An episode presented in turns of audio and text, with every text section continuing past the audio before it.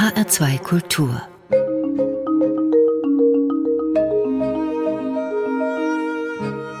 Doppelkopf mein Name ist Daniela Baumeister. Guten Tag. Mein Gast heute ist ganz schön rumgekommen in der Welt.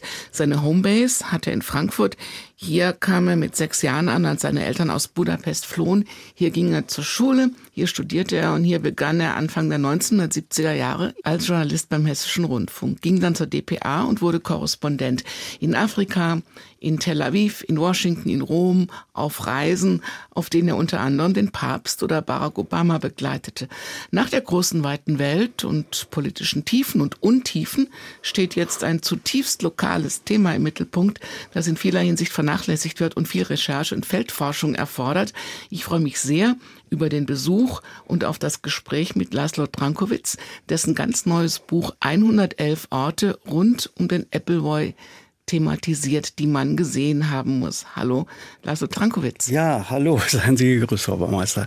Habe ich das richtig ausgesprochen, Appleboy? Oder muss man Appleboy oder? Och, Appleboy, Appleboy. Also man wird ja schon verschiedene, als schon verschiedene Schreibweisen gibt, zeigt es, dass es überall in jeder Ecke Frankfurts und in Hessen anders ausgesprochen wird. Aber Appleboy stimmt immer. Es gibt da kein richtig und kein falsch. Und es ist nicht untypisch für diesen ganze Apfelweinkultur. Es ist offen, jeder hat da seinen Standpunkt und es gibt unterschiedliche Nuancen. Und das ist keine Einheitsgeschichte. Wenn Sie sagen, die Branche, die gibt es vermutlich auch nicht. Ist das so ein bisschen wie beim indischen Curry, jede Mama macht selbst anders? Ja, so, das kann man so sagen. Ich hab, wir haben ein, ein Fest gehabt äh, rund um den Apfelwein vor Wochen. Und da waren äh, eine ganze Menge Wirte da und einige Kälterer. Und die haben dann zusammengesessen und dann habe ich so gefragt, einfach aus Neugier, ihr habt doch Vereine und Verbände, wie oft seht ihr euch eigentlich? Und dann haben die sich angeguckt und haben gesagt, eigentlich nie. Und das hat ja auch seinen Charme und seinen Reiz.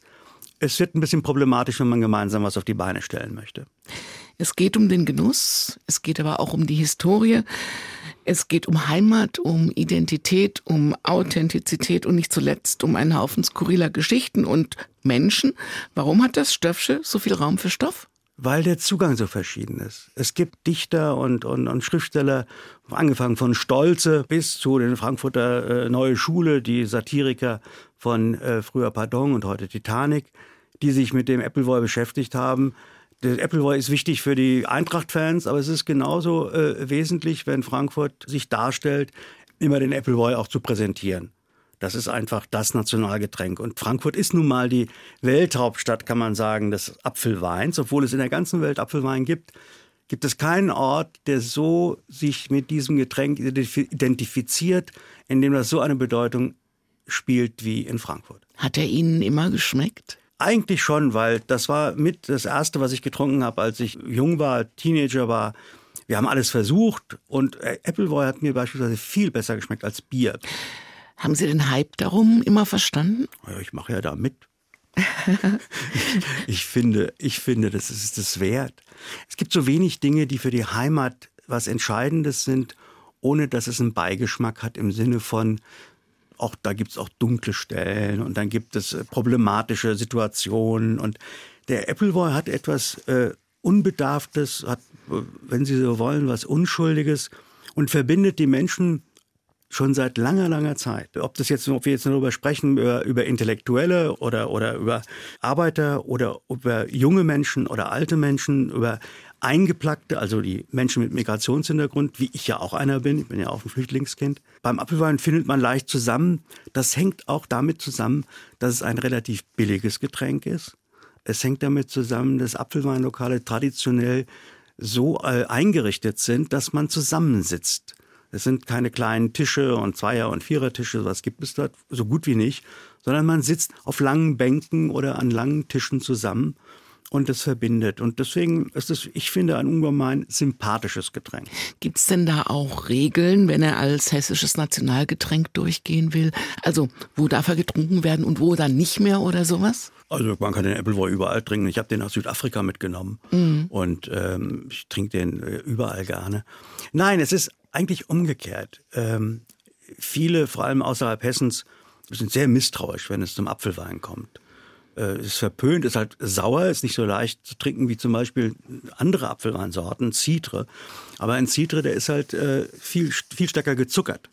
Und der wird auch anders äh, hergestellt. Und der ist viel leichter zu trinken für Menschen, die nicht viel mit Apfelwein zu tun haben, während der hessische Äppelwein ist halt ein bisschen sauer und gewöhnungsbedürftig. Und deswegen ist es schwierig, wenn man Gäste hat, äh, die davon zu überzeugen, dass es lohnt, das mal zu versuchen. Ja, und wenn sie auch noch einen Handkäse mitbringen oder eine kalte grüne Soße, dann wird es schwierig. Ja, aber in dem Handkäse, das wird dann auch problematisch. Aber das hat auch wiederum was Sympathisches. Frankfurt, der Zugang zur Frankfurter Apfelweinkultur hat Hürden hat leichte Hürden, ist nicht so ganz leicht zugänglich. Und deswegen hat es, es bleibt es auch besonders und äh, es mischt sich auch nicht. Den, man kann Handkäse wirklich auf wunderbare verschiedene Art und Weise herstellen. Man kann damit köstliche Delikatessen machen. Es gibt Sterne-Restaurants, in denen mit dem Handkäse gearbeitet wird. Aber es ist auch gleichzeitig etwas, was ähm, sehr eigen ist und viele Leute würden das einfach nicht bestellen. Braucht man deswegen das gerippte Glas, weil der Handkäse nicht mit der Gabel, sondern nur mit dem Messer gegessen wird und man zwangsläufig immer verschmierte Finger hat? Und der Appleboy, der, der kostbare, könnte einem sonst aus der Hand rutschen? Das ist die offizielle Geschichte. Aber die wirklich wahre Geschichte, warum es dieses gerippte Glas gibt, ist ein bisschen anders und nicht ganz so nett, weil der Apfelwein hat nicht so eine ungemein sympathische Farbe. Wenn Sie den in ein ganz normales Wasserglas tun, dann könnten böswillige Menschen sagen, das sieht ja irgendwie aus wie Urin. Und mit dem Gerippten bricht sich das Licht und aus dem etwas unansehnlichen Farbe wird eine goldene Farbe, eine schöne Farbe. Und das ist, glaube ich, die Historiker, die Heimatforscher haben festgestellt, das ist eigentlich die wahre Geschichte. Das ist auch die schönere, Landes. eindeutig. Und wie ist es ganz ohne als Korrespondent auf Reisen? Darüber reden wir gleich im Doppelkopf in H2 Kultur nach Musik von Mattis Jau, den Sie ausgesucht haben. Er singt jedenfalls über Jerusalem. Ja, äh, also das ist ein New Yorker, äh, ein New Yorker Jude in Brooklyn aufgewachsen und äh, tief im Reggae verwurzelt der aber auch im Judentum verwurzelt ist. Und das sind zwei Welten, die ich ein bisschen kenne, weil ich nur ein paar Jahre in Israel gelebt und ich habe halt auch insgesamt ja fast acht Jahre in den USA verbracht. Und der verbindet die beiden Welten. Und beide Welten haben mich tief beeindruckt. Ich finde Israel ein faszinierendes und großartiges Land. Und ich liebe auch die USA und Amerika. Und da verbindet sich das und der schafft es in einer einmaligen Art und Weise, diesen, diese jüdische Sehnsucht nach Jerusalem zu verbinden mit den, mit den Klängen dieser äh, Reggae-Lebenslust, die sowas Kombiniertes hat aus Lebensfreude und ein bisschen Lebensschwere.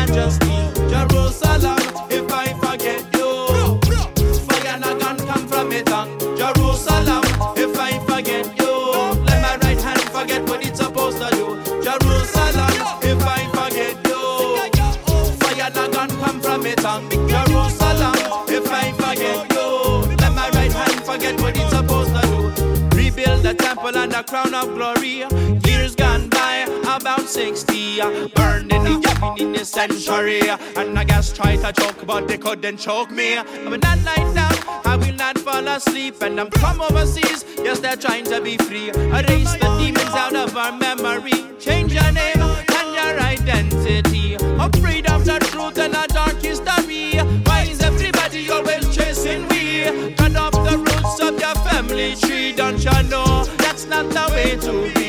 Jerusalem,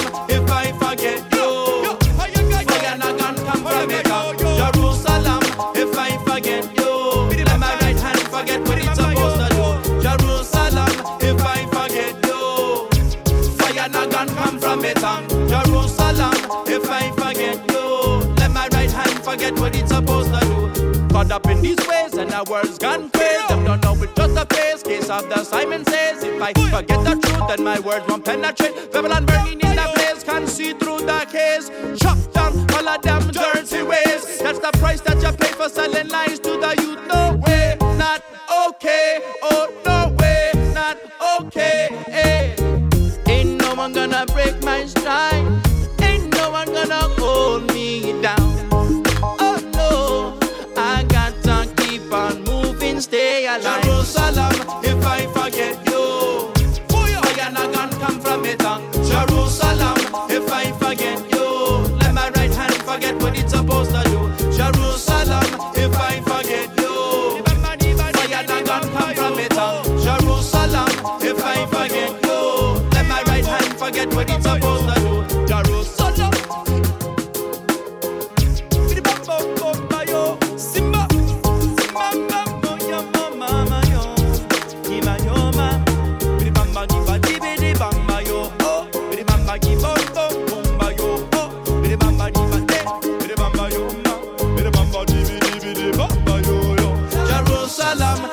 I forget you, fire not gonna come from it. uh. Jerusalem, if I forget you, let my right hand forget what it's supposed to do. Jerusalem,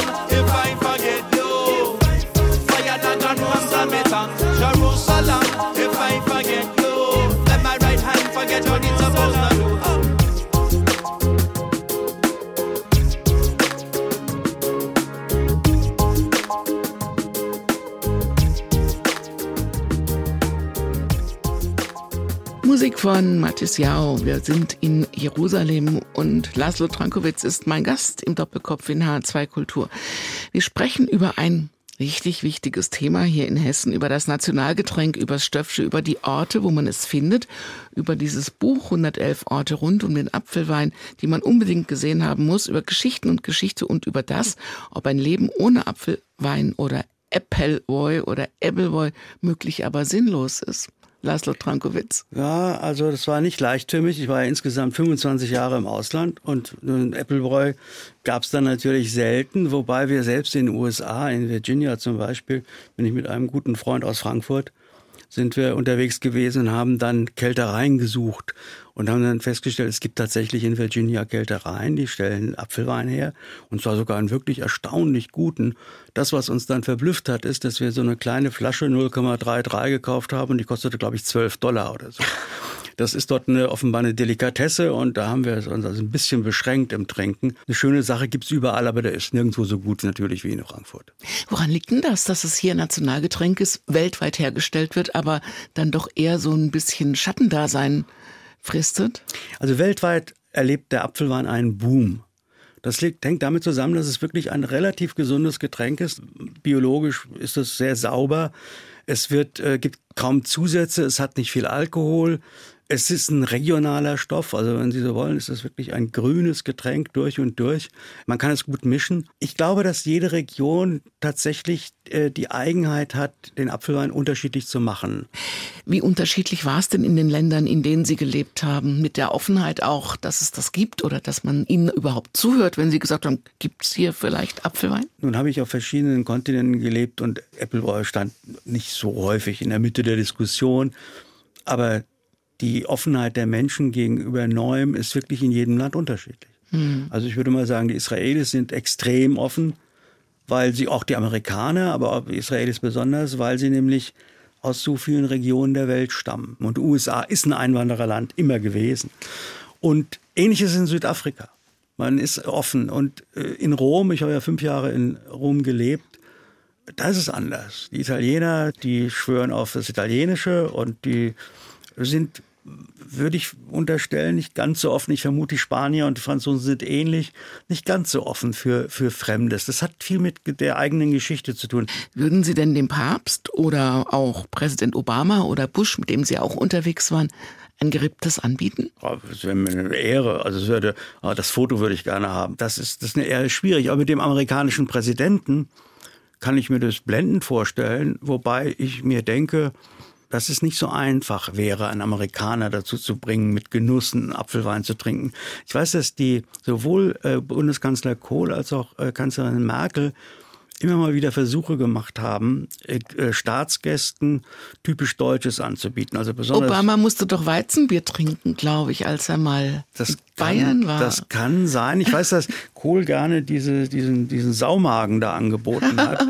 und das dem französischen Staatspräsidenten. Und die haben natürlich immer gute Miene zum bösen Spiel gemacht. Ich möchte nicht wissen, was in den Biografien steht, was sie im Nachhinein gedacht haben, als sie so eigene äh, Dinge essen mussten. Aber ich finde, das, das gehört wahrscheinlich zum Geschäft. Das passiert deutschen Politikern auch, wenn sie in irgendwelche Länder reisen, dass sie merkwürdige Dinge versuchen müssen. Ich meine, in Afrika, ich habe viele Jahre in Afrika gearbeitet und war halt natürlich auch manchen Empfängen und da gibt es halt manchmal gebratene Würmer oder irgendwelche Insekten gegrillt und solche Dinge. Ähm, ich habe mich dafür nicht sehr erwärmen können, muss ich zugeben. Laszlo Trankowitz, was kann man denn auf solchen Reisen für sich persönlich lernen, beziehungsweise was haben Sie mitgenommen von den vielen Reisen, zum Beispiel mit Obama oder dem Papst? Was man als erstes lernt, ist, wie kompliziert so eine Geschichte ist. Die Logistik einer solchen Reise ist unglaublich komplex und wie viele Leute da beteiligt sind, wie viele da mitmischen.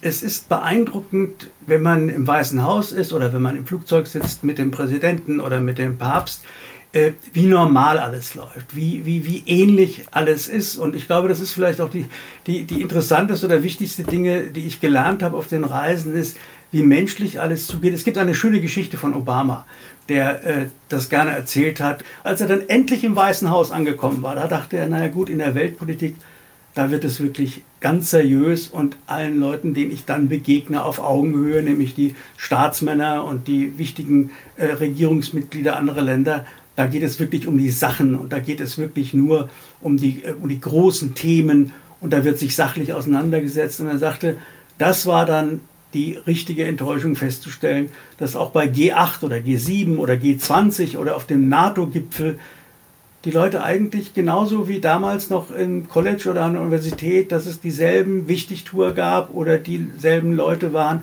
die äh, die Intrigen knüpften äh, oder die ihre persönlichen Interessen versuchten durchzusetzen. Im Grunde begegnete er, erzählt er, immer wieder denselben menschlichen Eigenschaften und das die Menschen sind sich alle ganz schön ähnlich. Das gilt dann wahrscheinlich auch für die Journalisten und die deutschen Politiker. Was haben Sie denn über deutsche Politiker gelernt, wenn die mal in Washington, Tel Aviv, Rom oder Kapstadt waren? In Washington lernten deutsche Politiker sehr schnell Bescheidenheit, weil sie merkten, dass sie nicht so ernst und wichtig genommen werden wie in anderen Ländern. Und das war manchmal verblüffend zu sehen. Und äh, es ist natürlich auch so, dass deutsche Politiker sich sehr unterschiedlich bewähren im Ausland. Denn da fehlt ihnen das ganze Umfeld, das ist für sie auch oft fremd und gerade in der dritten Welt, also in Afrika zum Beispiel, sieht man, dass die Politiker halt mit ihren Schwächen und Stärken sehr schnell äh, erkennt man sie, wie sie wirklich sind. Und es fängt dann damit an, wie gut jemand Englisch spricht oder auch Französisch. Äh, es geht dann weiter, wie souverän sie sich benehmen bei Empfängen. Und ich werde nie vergessen, dass es immer so eine typische Eigenschaft deutscher Politiker war, wenn sie Reden hielten, dass das immer sehr ernst war. Und das ist so ganz anders, wie zum Beispiel ein amerikanischer oder auch ein israelischer Politiker reden würde. Äh, dieses Ernsthafte des Deutschen, das zeigte sich auch auf diesen Staatsbesuchen immer. Wie viel ist denn eigentlich geheim und wie viel erfährt die Öffentlichkeit wirklich von dem, was Sie erfahren oder erfahren haben, wenn Sie mit denen unterwegs waren? Große Geheimnisse gibt es selten. Aber es gibt auch die andere Seite, dass man, wenn man dort lebt und sehr nah dran ist, zum Beispiel am Weißen Haus oder an anderen, äh, bei anderen Regierungen, dass man auch mitbekommt, wie viele Gerüchte es gibt und wie die Menschen privat sind und wie sie sich verhalten in ihrem Umfeld, wie gut sie als Vorgesetzte sind, wie sie halt als Menschen sind. Und das kann man als Journalist nicht immer vermitteln, möchte man auch nicht, weil das wäre nicht der Stil.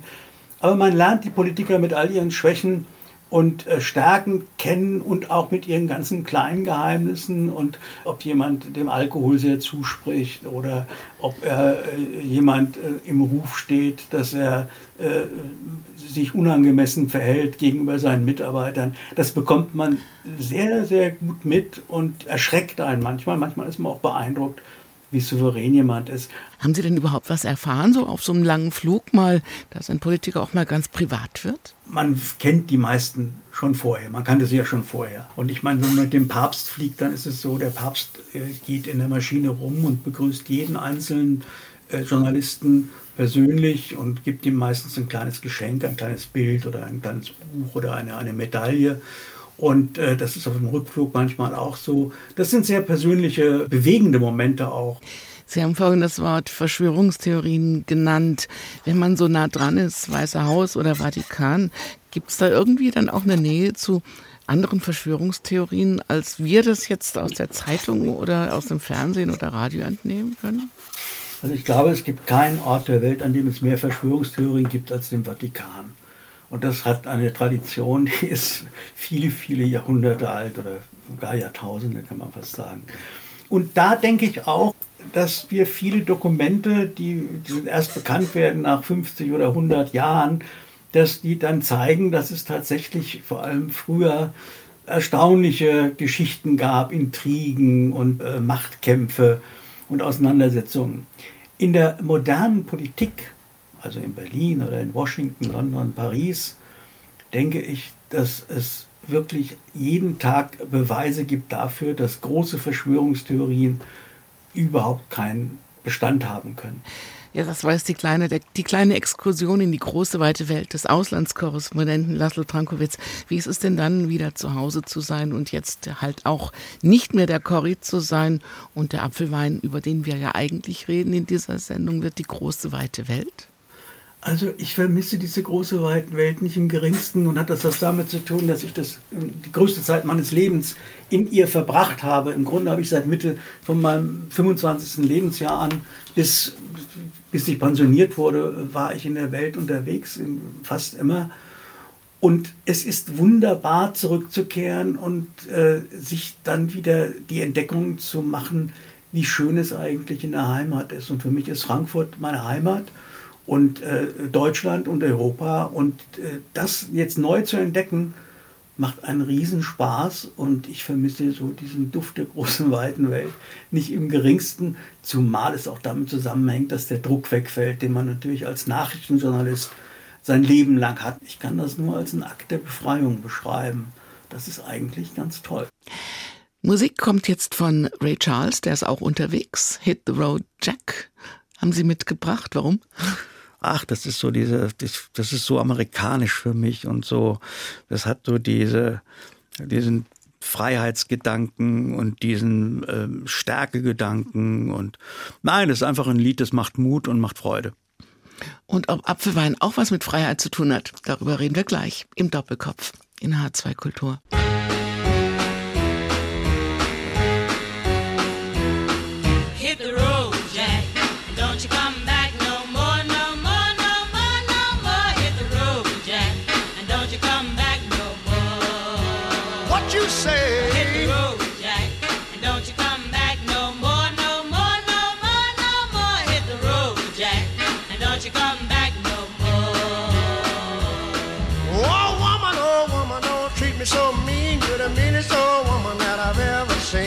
I guess if you say so, I'll have to pack my things and go.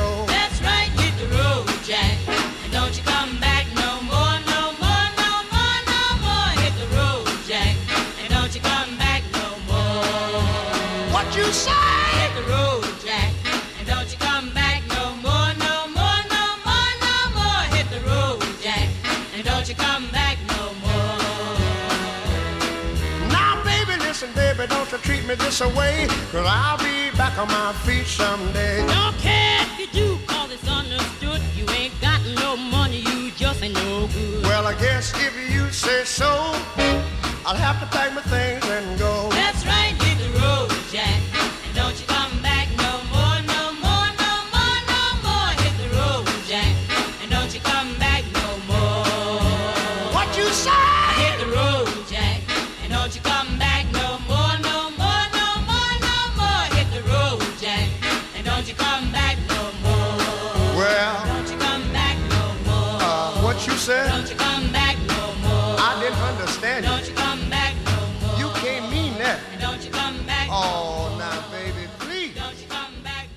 Der Doppelkopf in H2 Kultur mit Laszlo Trankowitz und Daniela Baumeister und Apfelwein. Nein, wir haben keinen Bembel hier stehen. Wir haben es mal kurz überlegt, aber wäre dann doch ein bisschen schwer gewesen, ihn hier reinzubringen. Wissen Sie eigentlich, wie groß der größte Bembel ist? Also ich weiß, dass es den größten gibt. Der steht in Hanau im Geschäft von Herrn Stier, dem Kelterer Stier, der überhaupt ein einer der großen Kenner und, und, und Experten ist für Apfelwein und der hat ein, ein Geschäft und da hat er ein kleines Museum angebaut. In diesem Museum steht der größte Bembel der Welt.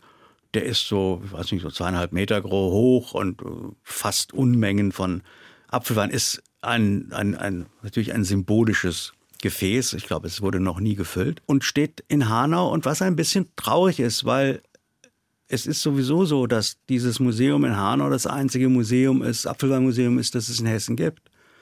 Und seit neun Jahren bemühen sich hier in Frankfurt Politik und die Apfelweinwirtschaft, ein Apfelweinmuseum auf die Beine zu stellen. Und es ist alles schon beschlossen. Es soll in den äh, Hallen des Römers sein, unten in den Kellergewölben. Alle sprechen davon, dass sie es wollen. Und trotzdem stellen sie sich auf die Beine. Die Lokalpolitiker haben sich schon mehrfach damit beschäftigt und dann versackt es immer wieder in der Bürokratie und irgendwelchen bürokratischen Vorschriften und dem Konzept.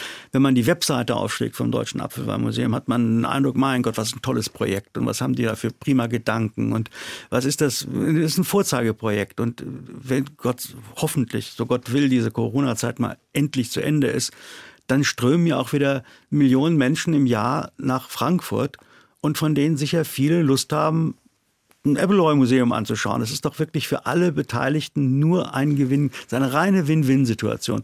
Und trotzdem kriegen sie es nicht auf die Beine und ich empfinde es ehrlich gesagt als traurig, sehr, sehr traurig. Er könnte demnächst ja immaterielles Kulturerbe der UNESCO werden. Absolut, aber auch die sind etwas sehr langsam und haben die Entscheidung, zögern sie inzwischen seit, weiß nicht, einem Dreivierteljahr hinaus. Aber das kommt doch und ich bin eigentlich ganz zuversichtlich man soll das nicht überschätzen. Äh, das ist nett, wenn man so einen Titel hat. Das Apfelweinmuseum wäre ganz sicher viel wichtiger und wirkungsvoller vor allem. Wissen Sie, wo man ihn zum ersten Mal gekeltert hat? Der älteste Kälterer, das ist Höhl. Es gibt einige Lokale, die den Anspruch erheben, aber viele Lokale entstanden ja aus wirklich, äh, ich will nicht sagen Schwarzbrennereien, aber das wurde privat, wurde da gekeltert und dann wurde es im Hof verkauft und oft kamen Leute, äh, es war auch umgekehrt, dass im Grunde privat gekeltert wurde und dann ging man in eine Appleboy-Kneipe und dann bekam man einen Handkiss dazu oder das Rippchen dazu. Aber die Tradition des Apfelweins geht ja gar nicht so lange zurück. Der Beginn der Apfelweinzeit in Frankfurt und in Hessen war das 17. Jahrhundert. Und da gibt es zwei Ursachen. Es gab äh, so einen Blattlausbefall von den Weintrauben. Hier waren ja überall Reben. Dann gab es eine leichte Klimaveränderung. Es gab also verschiedene Gründe, warum der Weinanbau zurückging. Es gibt ja heute in Frankfurt nur noch, glaube ich, auf dem Lorberg ein bisschen Wein, aber ansonsten gibt es keinen. Und da entstand im Grunde diese ganze Apfelweinkultur als Alternative. Und überall entstanden auch Straußwirtschaft und kleine Kältereien. Zum Beispiel der Bembel, den Sie erwähnt haben vorhin, den gibt es, ich glaube, 1880. Irgendwo schreiben Sie in dem Buch auch, äh, was von Karl dem Großen der Schuld ist, dass es den überhaupt gibt. Da ging es auch irgendwie um Kälterrechte oder so? Ja, also Karl der Große war wirklich ein großer Reformer und hat unendlich viel geleistet für die, für die Wirtschaft, für die Landwirtschaft, für die Organisation des, des, des Gemeinwesens. Das war ein, ein, ein großer Herrscher und der hat in der Landwirtschaft Regeln aufgestellt. Der Obstanbau wurde geregelt im Sinne von, dass es Vorschriften gab, wie man mit dem Obst umzugehen hat, wie man ihn anzubauen hat, wie gekeltert wird. Er hat also viele Vorschriften äh, festgezurrt.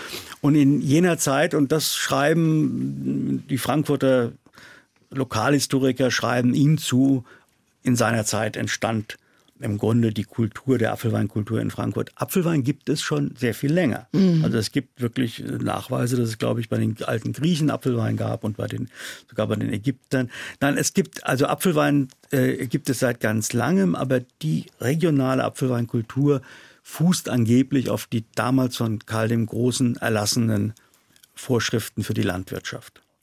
Und es gibt Schriften, in denen es erwähnt wird, dass Äpfel gekeltert werden. Und daraus schloss man auch natürlich, wenn es gekeltert wird, Karl der Große war hier, dass er dann halt auch irgendwann mal das getrunken hat, ist sehr wahrscheinlich. Wie oft und wie intensiv, Das bleibt dann der Fantasie des Einzelnen überlassen. Natürlich hat er viel davon getrunken. Warum denn nicht? Was ist mit der Klappergas? Naja, die Klappergas und Sachsenhausen hatten ja eine Sonderheit, dass sie ja im Grunde nicht zur Stadt Frankfurt gehörten, eine ganz lange Zeit.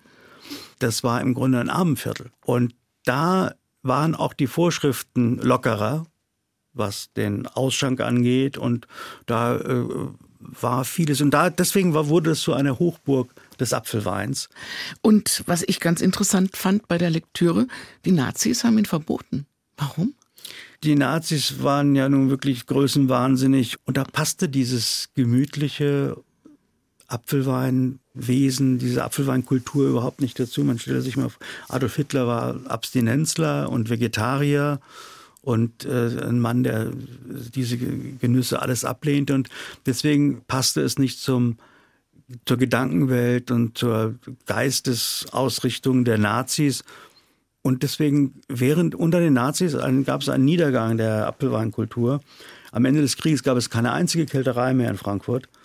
Und Apfelweinlokale waren zum Teil Hochburgen des Widerstands. Also Antifaschisten, linke Gewerkschafter, Kommunisten trafen sich in äh, Lokalen und beispielsweise das Lokal Schuch äh, in Heddernheim. Dieses Lokal wurde, glaube ich, 42 oder 43 von der SS geschlossen, weil die festgestellt hatten, dass sich da immer Linke trafen. Und äh, darauf kann man natürlich stolz sein, dass viele Apfelweinlokale Hochburgen waren oder, oder Horte waren des Widerstands, wobei es gab auch Apfelweinlokale, in denen die Nazis verkehrten. Also es ist nur nicht so, dass die nicht Apfelwein getrunken haben. Würden Sie sagen, das ist heute noch so, dass es auch eher so, so linke Orte sind, die Apfelweinkneipen? Glücklicherweise kann man das politisch nicht orten im Apfelweinlokal. Und ich glaube, dass da alle, dass da wirklich alte, konservative Frankfurter, die genauso da zu finden sind wie irgendwelche linken Studenten und ich glaube, dass äh, grüne äh, Abiturienten von Fridays for Future genauso zum Apfelweinlokal gehen, äh, wie, wie, wie wirklich ganz äh, biedere äh, Familien. Und äh, nein, ich glaube, der Apfelwein verbindet und er ist politisch nicht einer Richtung zuzuordnen. Und es gibt tatsächlich Apfelweinlokale, die sind sehr, sehr traditionell. Es ist wirklich alles so, wie es auch vor 50 oder 100 Jahren war. Und dann gibt's Apfelweinlokale, wie zum Beispiel das Apfelwein Appleboy. Unser am, am Freitag, Samstag ist der Kabarett. Der Alexander Grund, der das macht, der Alex, der ist der Darsteller, der macht da eine wunderbare Performance und äh, hat da Lieder und, und, und Texte. Und das ist auch ein sehr junges Publikum. Und es gibt verschiedene Lokale, die Musik verbinden, Rockmusik verbinden mit dem Appleboy. Es gibt Lokale, die Theater gespielt wird, also gezielt sehr gezielt auf das junge Publikum äh, an, angespielt wird. Und dann gibt's halt ganz traditionelle Lokale, wo auch überwiegend dann vom Stadtteil die Bewohner sind. Aber der Eindruck stimmt schon, dass das immer eine ganz besondere Atmosphäre hat, so ein Apfelweinlokal. Ein Apfelweinlokal ist meistens laut. Diese, diese gelöste Atmosphäre ist was Typisches für ein Apfelweinlokal. Typisch ist aber auch der etwas raue Ton, den manche Wirte haben und Kellner haben, die so stolz drauf sind, dass sie sehr direkt sind und einen sehr eigenwilligen Humor haben und ganz sicher nicht eine beflissene, untertänige Kellnermentalität mit sich bringen. Ich glaube, das würde niemanden Apfelweinwirt unterstellen. Wir setzen uns gleich nochmal mit auf die lange Bank und reden über Skurrilitäten nach Adele. Adele singt ein Liebeslied, jetzt mal nicht auf den Apfelwein, aber ja, auf, ein, auf eine Liebe, die vorbei ist. Und was ich so großartig finde an diesem Lied, abgesehen davon, dass es einfach schön ist, ist diese Großherzigkeit, dem verlorenen Menschen alles Glück zu wünschen, trotz aller Trauer. Nur ein tolles Lied. I heard that you settled down, that you found a girl and you're married now.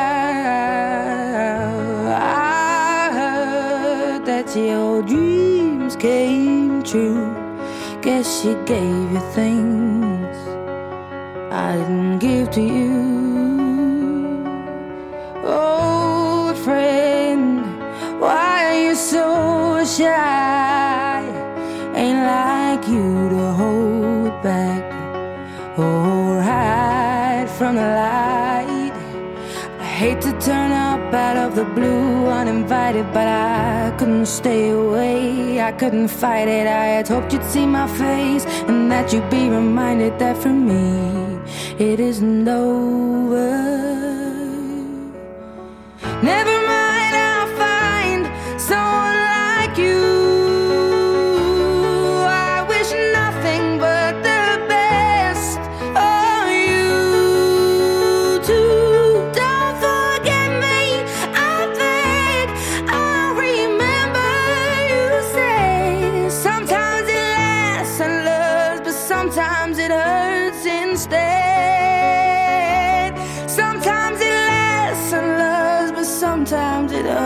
hurts instead. You know how the time flies only. Yesterday was the time of our lives. We were born and raised in a summer haze, bound by the surprise of our glory days. I hate to turn up out of the blue uninvited, but I couldn't stay away. I couldn't fight it. I had hoped you'd see my face and that you'd be reminded that for me it isn't over.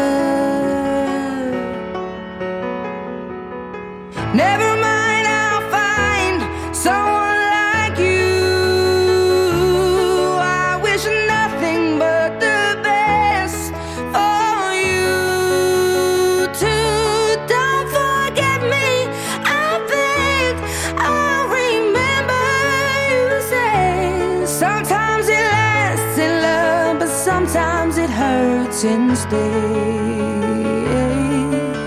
Nothing compares, no worries or cares, regrets and mistakes, their memories made. Who would have known how bittersweet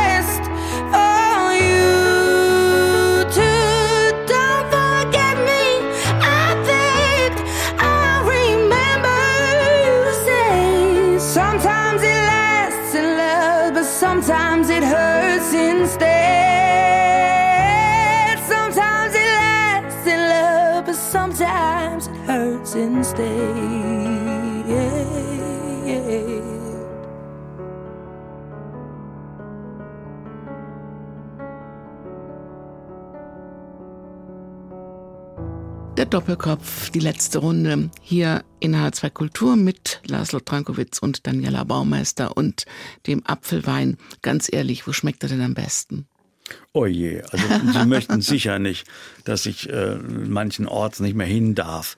Ich würde Das gerade auch- sagen, einen nen- nennen Sie jetzt und die anderen 110 schließen Sie aus. So ungefähr, das, das sowas kann ich nicht sagen. Und ich muss gestehen, es wäre auch unehrlich, weil es wirklich nicht nur ein Lokal gibt oder einen Apfelwein gibt, den ich besonders mag. Ich natürlich schätze, schätze ich die die Apfelweine, die äh, Herr Stier zum Beispiel macht, der Kälterer, der äh, Saisonapfelweine macht. Also sie haben einen Apfelwein für das Frühjahr, für den Sommer, für den Herbst, für den Winter.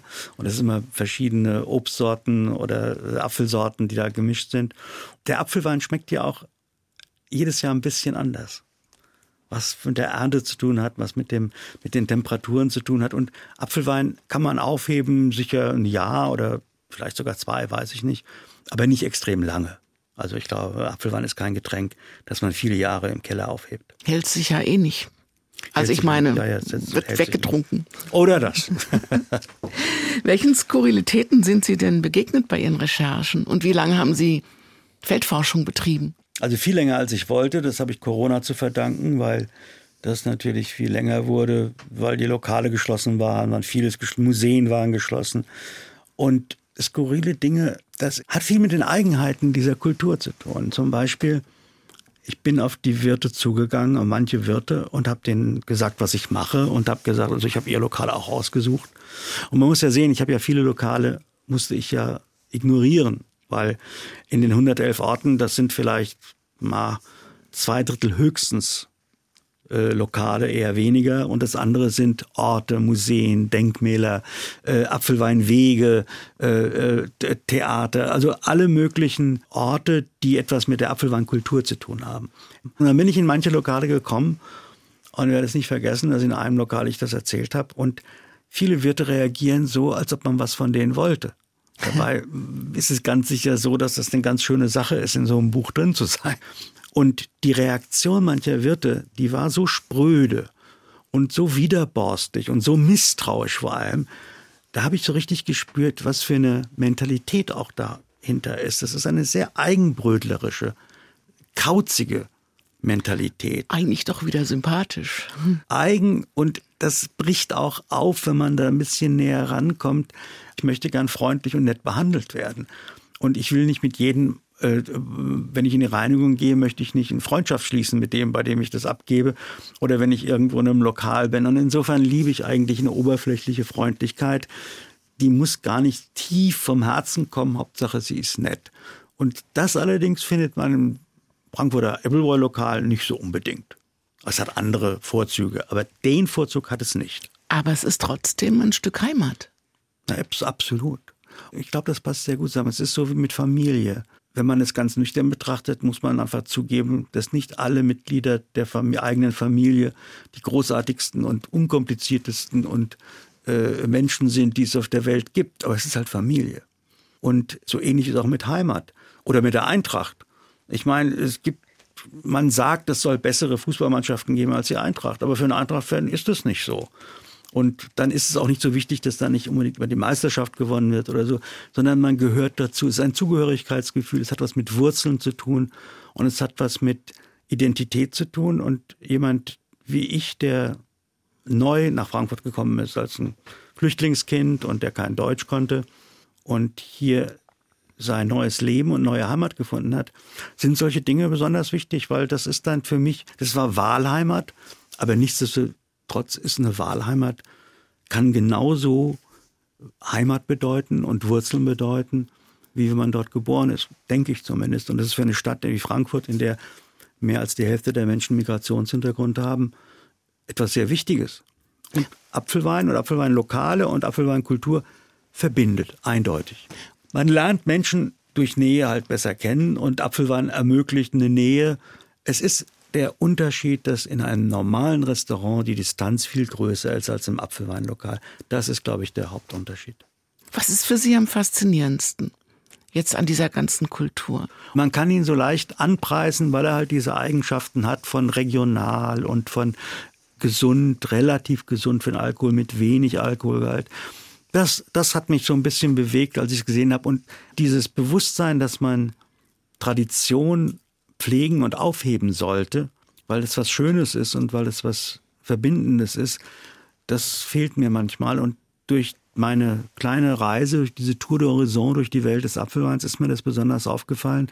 Und am krassesten ist es wirklich in Sachsenhausen, wo es wirklich großer Bemühungen bedürfen würde, dass man da was dagegen setzt und dass man die alte Apfelweinkultur und dass man die alten Häuser pflegt und dass man die bewahrt. Und es ist so schade, dass das nicht geschieht. Wie kann der Apfelwein jetzt, um was Positives an den Schluss zu setzen, helfen, dass sich das ändert? Ich habe vorhin erzählt, dass die, die Wirte, die Sachsenhauswirte, es waren mehrere Sachsen, Wirte aus Sachsenhausen da auf diesem Apfelweinfest, das wir wegen des Buches gemacht haben. Und als ich dann gehört habe, dass sie sich nie treffen, obwohl die gemeinsame Interessen haben, obwohl die, obwohl die so viel verbindet, die haben gemeinsame Probleme, die haben gemeinsame Interessen, da habe ich mich gefragt, warum ist denn das so? Warum, warum sind die nicht einmal im Jahr zusammen? Und der Apfelwein, also wirklich, der verbindet, aber er scheint nicht so zu verbinden, dass die, die ein Interesse daran haben, ihre Interessen auch ein bisschen bündeln und gemeinsam was machen. Würde ein Apfelweinbotschafter helfen? Wer wird den installieren? Das ist ein bisschen schwierig. Ich glaube eher, es würde helfen, wenn die, die großen Firmen, Kelterer, es gibt ja ein paar große, wenn die das Gefühl hätten, es wäre es wert, die gesamte Branche aufzupolieren und zu retten. Ich glaube, dieses Vertreten der eigenen Interessen, meine Kälterei, mein Apfelwein, das ist so ein bisschen kurzsichtig. Und das große Ganze im Blick haben, das ist ein, vielleicht auch eine Sache der Politik und der Lokalpolitiker, die das Thema einfach nicht ernst genug nehmen, was unheimlich schade ist, weil Appleboy ist ja kein ernstes Thema, aber ein tolles Thema. Sie haben sich eben beworben. Aus der großen, weiten Welt zurück in Frankfurt und dann zum Apfelwein. Eine Abenteuerreise für Sie? Absolut. Also ich habe wirklich meinen Beruf unheimlich gerne ausgeübt. Ich habe den geliebt und ich war sehr gerne im Ausland und das war halt die große Politik, die im Zentrum meiner Arbeit stand. Und zurückgekommen nach Frankfurt war das wirklich eines der schönsten Sachen, dass ich mich mit was ganz ureigenem beschäftigen durfte, was wirklich hier mit der Region zu tun hat und überhaupt nur am Rande irgendwie was mit Politik. Das hat mir einen Riesenspaß gemacht. Vielleicht kommt jetzt ja aus dem Großen ins Kleine die große Politik zurück, wer weiß. Ja, Sie, Sie haben ja meinen Worten gemerkt, so ein bisschen reizt mich das schon, da was zu bewegen. Es würde lohnen, den Ruf des Apfelweins ein bisschen in die Welt zu tragen. Laszlo Trankowitz, vielen herzlichen Dank für den Besuch im Doppelkopf. Dankeschön. 111 Orte rund um den Appleboy, die man gesehen haben muss. Und den einen oder anderen, gerne auch alkoholfrei, kann man ja dann mal dazu trinken. Danke für den Besuch. Ihnen alles Gute. Vielen Dank. Mein Name ist Daniela Baumeister. Machen Sie es gut. Jetzt noch mit Ed Sheeran, Andrea Bocelli und dieser Perfect Symphony, die sich Laszlo Trankowitz fürs Ende gewünscht hat. I found a love for me. Well, darling, just dive right in and follow my lead. Well, I found a girl, beautiful and sweet. Well, I never knew you were the someone waiting for me. Cause we were just kids when we fell in love, not knowing what it was. I will not give you up this time. Oh, darling, just kiss me slow. Your heart is all I own, and in your eyes, you're holding mine.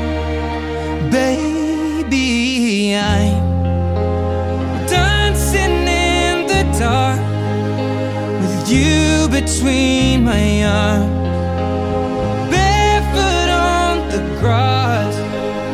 Listening to our favorite song. When you said whispered underneath my breath, but you heard it, darling. You look perfect tonight.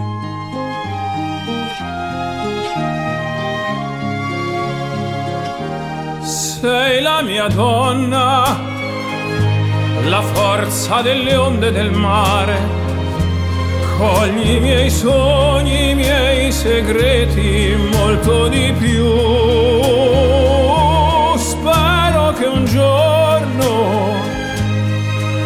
L'amore che ci ha accompagnato diventi casa, la mia famiglia diventi noi. E siamo sempre bambini, ma nulla impossibile, stavolta non